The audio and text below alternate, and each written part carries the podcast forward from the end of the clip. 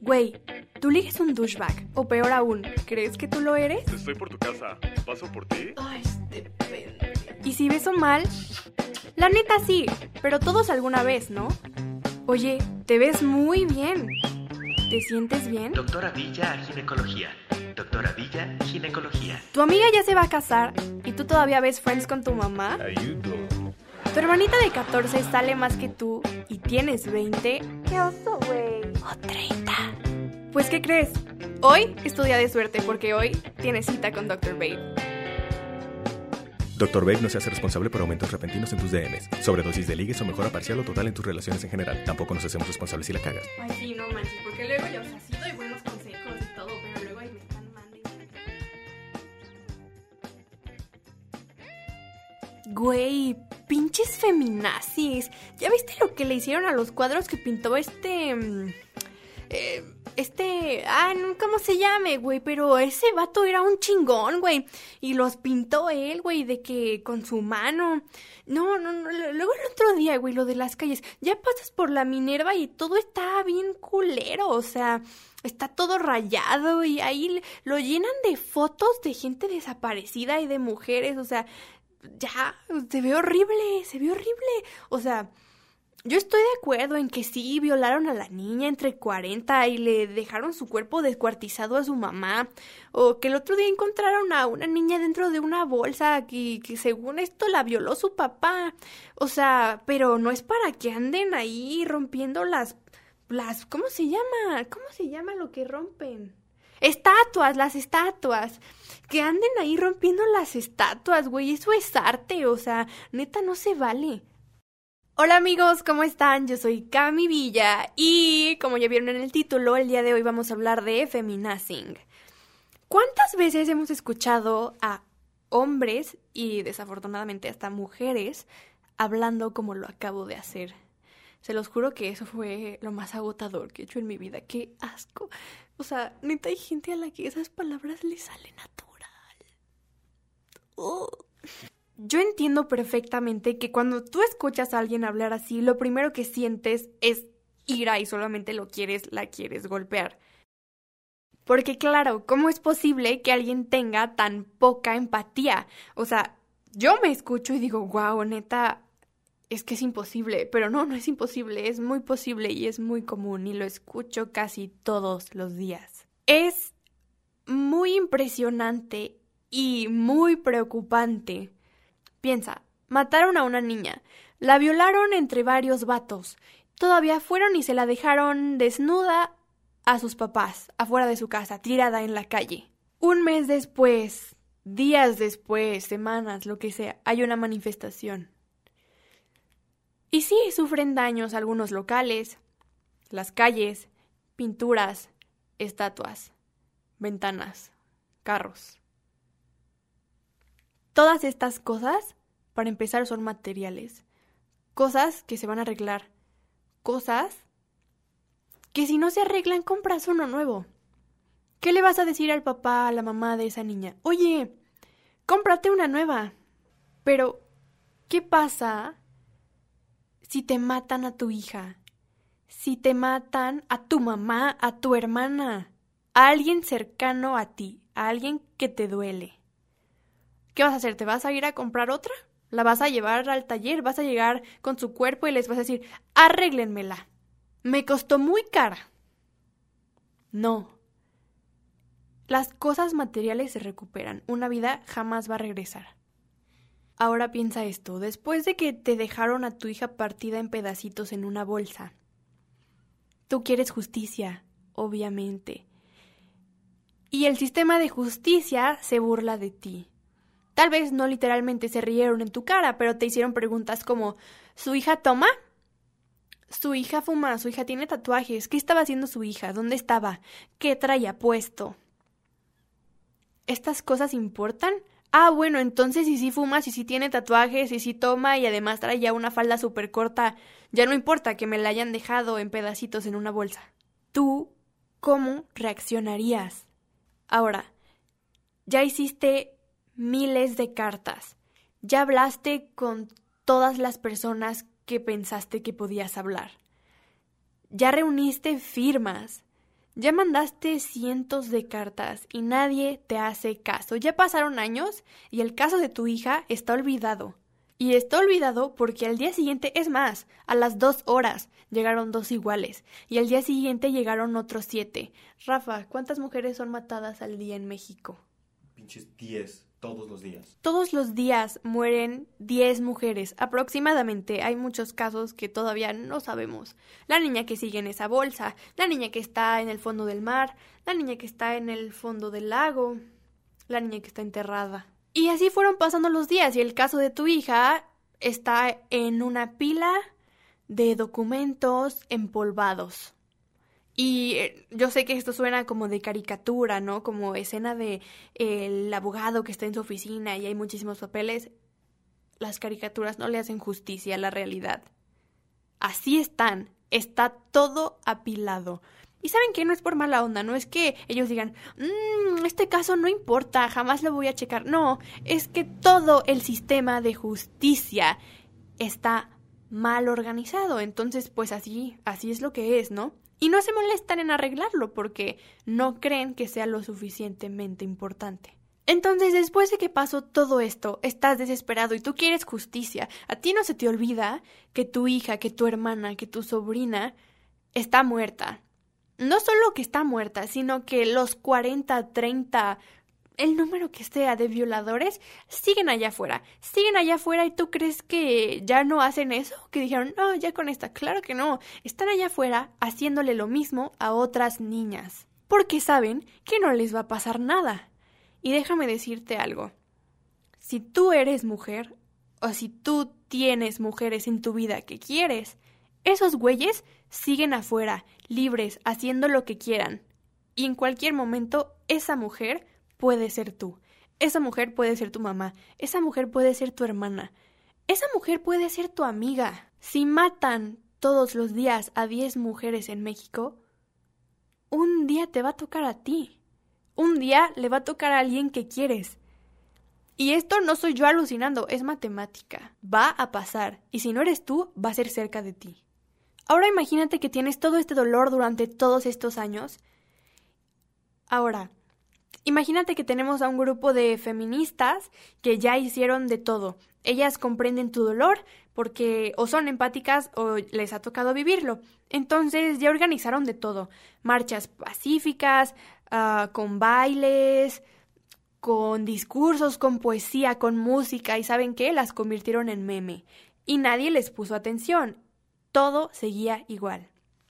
Ahora estas mujeres salen a la calle y se atreven a grafitear la pared poniendo México machista. Y todo mundo hace un escándalo. No les ponen atención ni les arreglan su problema, pero hacen un escándalo.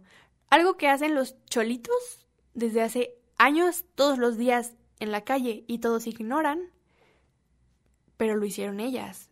Entonces, ¿qué les pasa? Están locas, están locas y odian la ciudad, odian la ciudad porque fueron a rayar las paredes. Pero igual, nada cambia. O sea, sí se quejaron de ellas, pero igual, nada cambia. Ahora deciden romper unas ventanas. Son todavía más criticadas. Pero igual, nada cambia. Ahora deciden salir a la calle, grafitear, romper ventanas, quemar cosas, entre comillas, destruir la ciudad. Pero ¿saben qué pasó ahora? Ahora sabemos el nombre de... no sé, ¿cuántas eran? 100 mujeres que mataron hace cuatro años, que todos estos años estuvieron en el olvido. Y ahora no sabemos su nombre. Ahora el nombre de tu hija se lo saben en todo México todas estas feminazis salen a luchar en su nombre, porque ella ya no está, pero ¿qué crees? Estamos nosotras. Eres un papá, y por primera vez se reconoce el caso de tu hija que todo este tiempo fue ignorado. Ahora imagínate que llega tu hermano o tu primo y te dice, oye, entiendo tu dolor y seguramente fue algo súper difícil para ti y yo no sé qué haría si a mí me pasa. Pero es que esas no son las formas. La, la ciudad, ¿qué culpa tiene? Las pinturas, ¿qué? O sea, pues, ¿qué? lo único que hacen es que la ciudad se vea descuidada. Si lo que estás pidiendo es que se acabe la violencia contra las mujeres, ¿cómo es que estás pidiendo eso con violencia?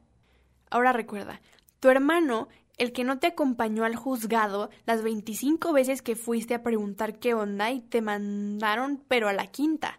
Tu hermano, el que no tiene hijas, pero te dice que te entiende perfecto, que él entiende tu dolor. Tu hermano, el que de chiquito a su hijo mayor le preguntaba ¿Cuántas novias tienes? Varias, ¿verdad? Sí, no, como su padre. Ese güey te dice que entiende tu dolor, pero que te calles, que te calles porque a él le molesta de sobremanera salir a la calle y ver fotos de mujeres desaparecidas en las paredes. A él le molesta entrar a Facebook y ver fotos de mujeres muertas, descuartizadas o golpeadas, porque qué incómodo, yo para qué quiero ver eso. Tu hermano, al que le molesta ver a las mujeres sin brasier en la calle y les dice que son unas zorras, pero que tiene el teléfono lleno de pornografía. Él, el que no sufrió lo que tú sufriste como papá, te pide que por favor te calles, que esas no son las formas. ¿Qué harías? Quiero que de verdad te pongas en esta posición y me digas, ¿qué harías? Que ahora te digan feminazi. Que en vez de reconocerte como lo que eres, alguien que lucha por otras mujeres, alguien empático, alguien que busca justicia, que te comparen con unos güeyes que quemaron millones de personas porque sí. Pero ¿qué crees? Si queremos que esto ya no le vuelva a pasar a otra niña, tenemos que hacer que tu hermano entienda, que tu hermano entre en razón. Porque si en vez de eso le decimos que es un estúpido y que no sabe de lo que está hablando y que se calle el hocico, que sí, él lo único que va a decir es, ya ves, ya ves, no, son unas groseras, son unas groseras violentas, locas. Eso no nos va a servir. ¿Y cómo hacemos esto? Ahí te va lo que necesitamos. Necesitamos que tu hermano y todos sus amigos que se juntan los miércoles a jugar cartas y a compartir fotos de mujeres y a decir pinches feminazis lo entiendan y cómo lo van a entender. Necesitamos ponerlos un poquito de este lado, con información. Para empezar podrías explicarles esto. Yo muchas veces he escuchado a hombres diciendo, es que al año matan más a hombres que a mujeres.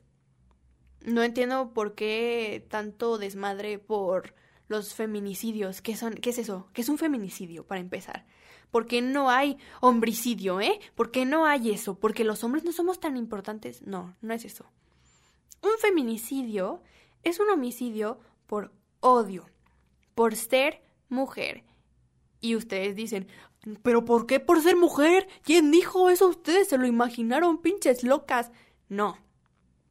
Sí hay más homicidios al año de hombres, pero estos, la mayoría, son realizados por otros hombres, por causas como mm, tú me robaste esto, una balacera, una pelea a golpes.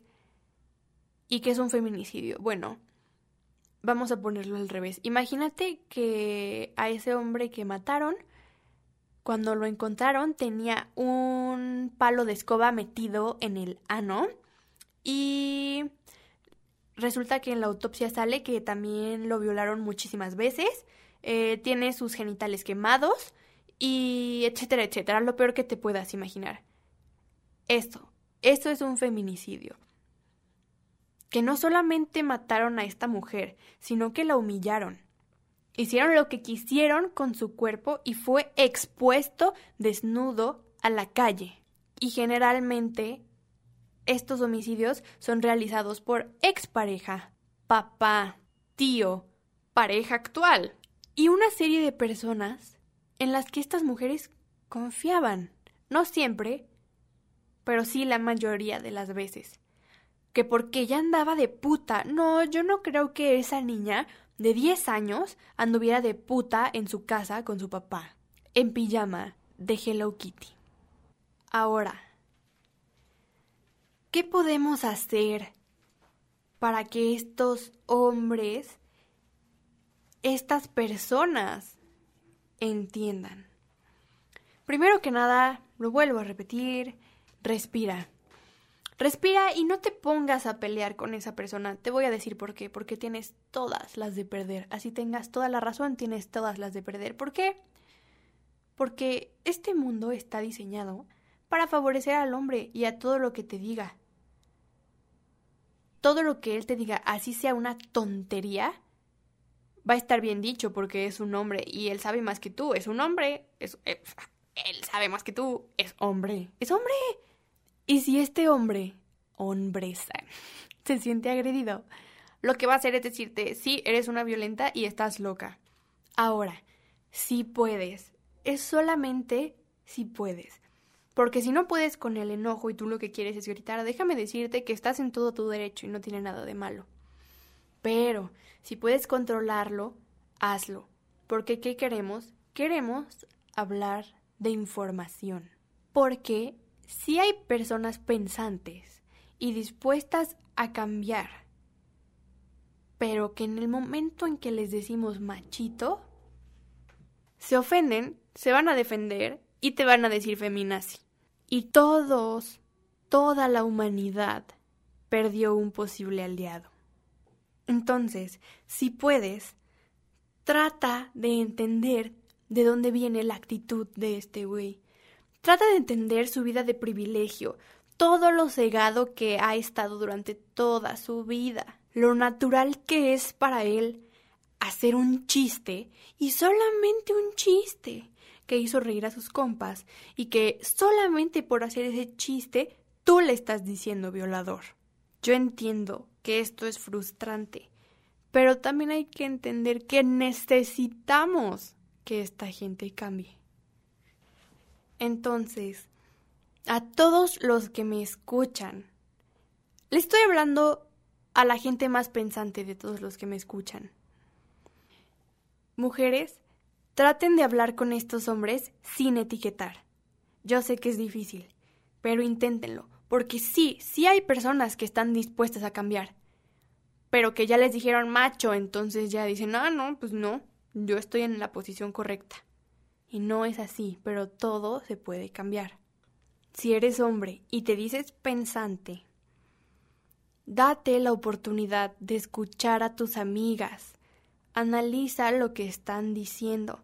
Entiende que no te dicen violador cuando haces un chiste machista. Igual y si te lo dijeron, no lo dicen en serio. Analiza el trasfondo de esto. Y una vez que lo entiendas, usa tus sentimientos, ponte en su lugar y entiende de dónde viene todo esto. Imagina que toda tu vida tienes que pensar dos veces en qué te vas a poner antes de salir de tu casa, porque te pueden violar.